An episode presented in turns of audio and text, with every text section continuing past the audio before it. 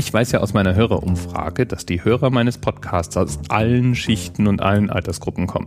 Deswegen kann es jetzt natürlich locker sein, dass du vielleicht auch noch in der Schule bist oder gerade im Studium steckst. Für alle anderen, kurze Erinnerung an den Physikunterricht.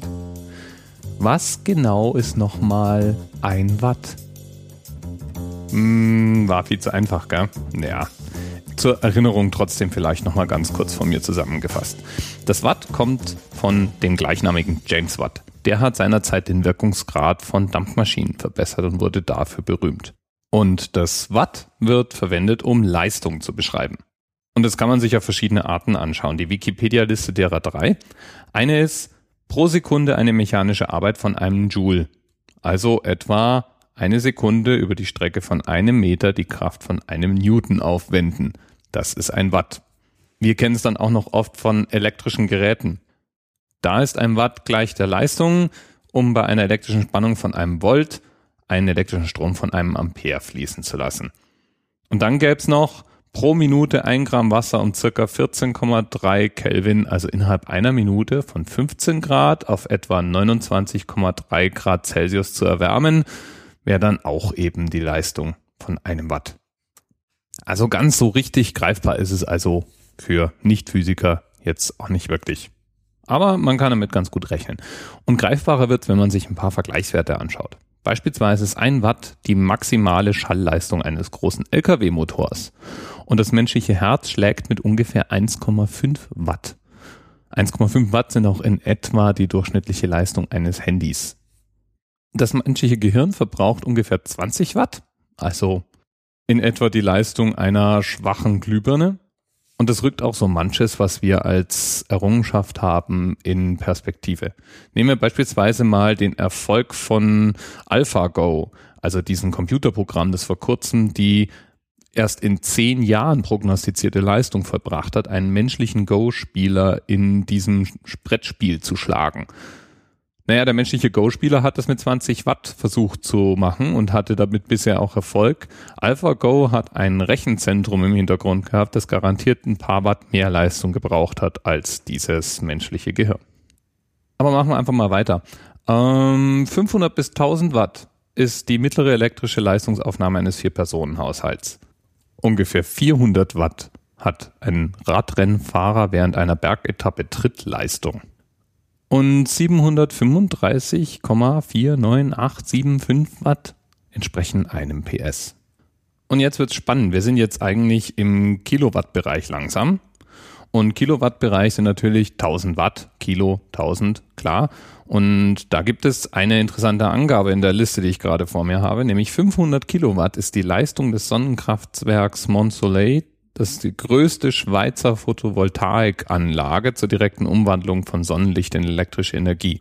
Und das ist insofern spannend, weil wir da beim Anlass für die heutige Folge angekommen sind, nämlich der Energie, die unser Zentralgestirn, die Sonne, von sich gibt. Die taucht nämlich die Oberfläche der Erde jeden Tag in 167 Petawatt Leistung. Was ist ein Petawatt? Nähern wir uns einfach mal weiter.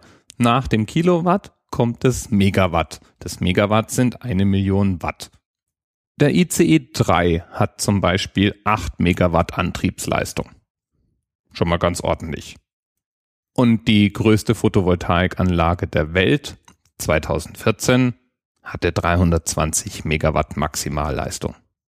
Nach dem Megawatt kommt natürlich das Gigawatt. Und ein Gigawatt ist ungefähr die Leistung, die ein typisches Kernkraftwerk produziert. 152,9 Gigawatt ist die installierte Leistung aller deutschen Kraftwerke Stand 2009. Das ist inzwischen wahrscheinlich nicht mehr wirklich akkurat. Aber weniger ist es vermutlich auch nicht geworden. Nach Gigawatt kommen Terawatt.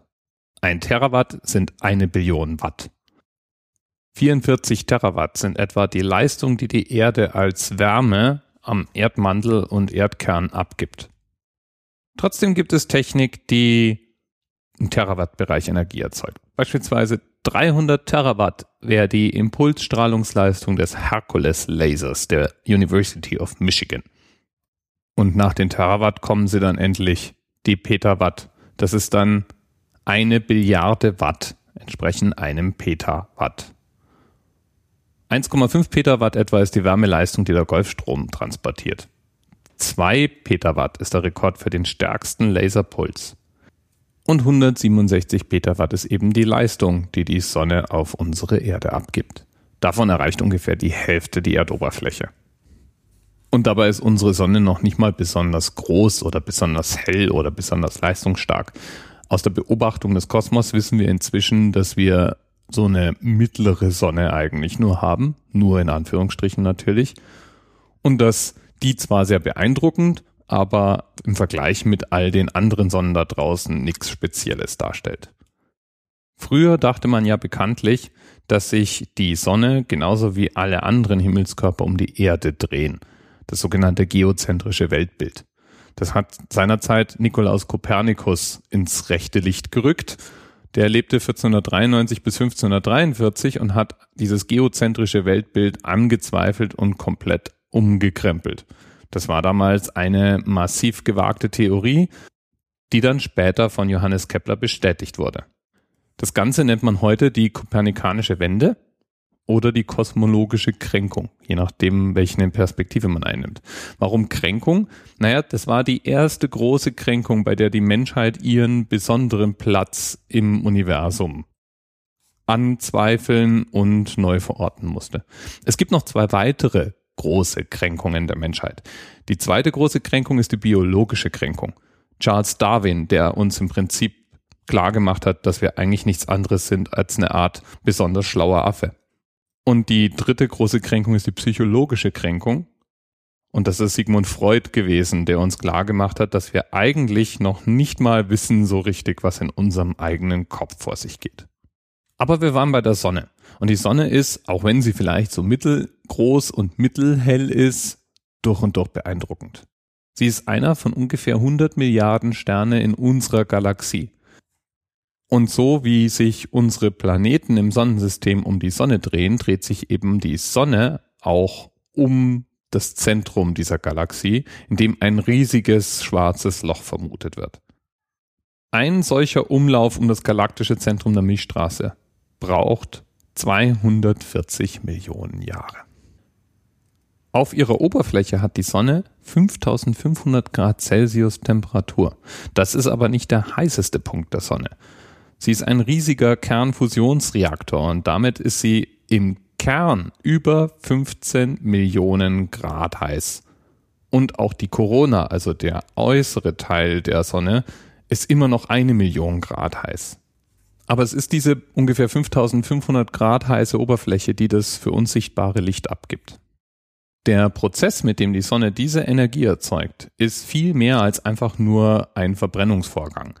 Hätte man nämlich zur Zeit der Pharaonen einen Kohlehaufen so groß wie die Sonne angehäuft und angezündet, wäre der schon längst abgebrannt. Die Sonne wird aber noch mehrere Millionen Jahre weiter brennen und uns mit Energie versorgen. Denn der Prozess, der bei der Sonne in Gang ist, nennt sich Kernfusion und ist eben weit mehr als einfach nur ein Verbrennungsvorgang. Vielmehr ist es so, dass durch Kernfusion leichtere Elemente zu immer schwereren Elementen verschmolzen werden und dabei Energie freigeben. Dieser Vorgang läuft aber nicht ewig. Irgendwann ist es so, dass der Sonne das Material ausgeht und alle umwandelbaren Elemente umgewandelt wurden. Sonnen an diesem Punkt entwickeln sich in verschiedene Richtungen, aber viele und wahrscheinlich auch unsere Sonne bäumen sich sozusagen ein letztes Mal auf und explodieren in einer Supernova, in der sie alle schweren Elemente ins All schleudern. Und aus diesen verschiedenen Atomen und Stoffen setzt sich dann alles, was wir kennen, zusammen. Wir sind also buchstäblich alle aus Sternenstaub. So ein richtig schön poetischer Gedanke, findest du nicht auch? Bis bald. TMRS 10, 9, 8. The experience of 47 individual medical officers. Was hier über die Geheimzahl der Illuminaten steht.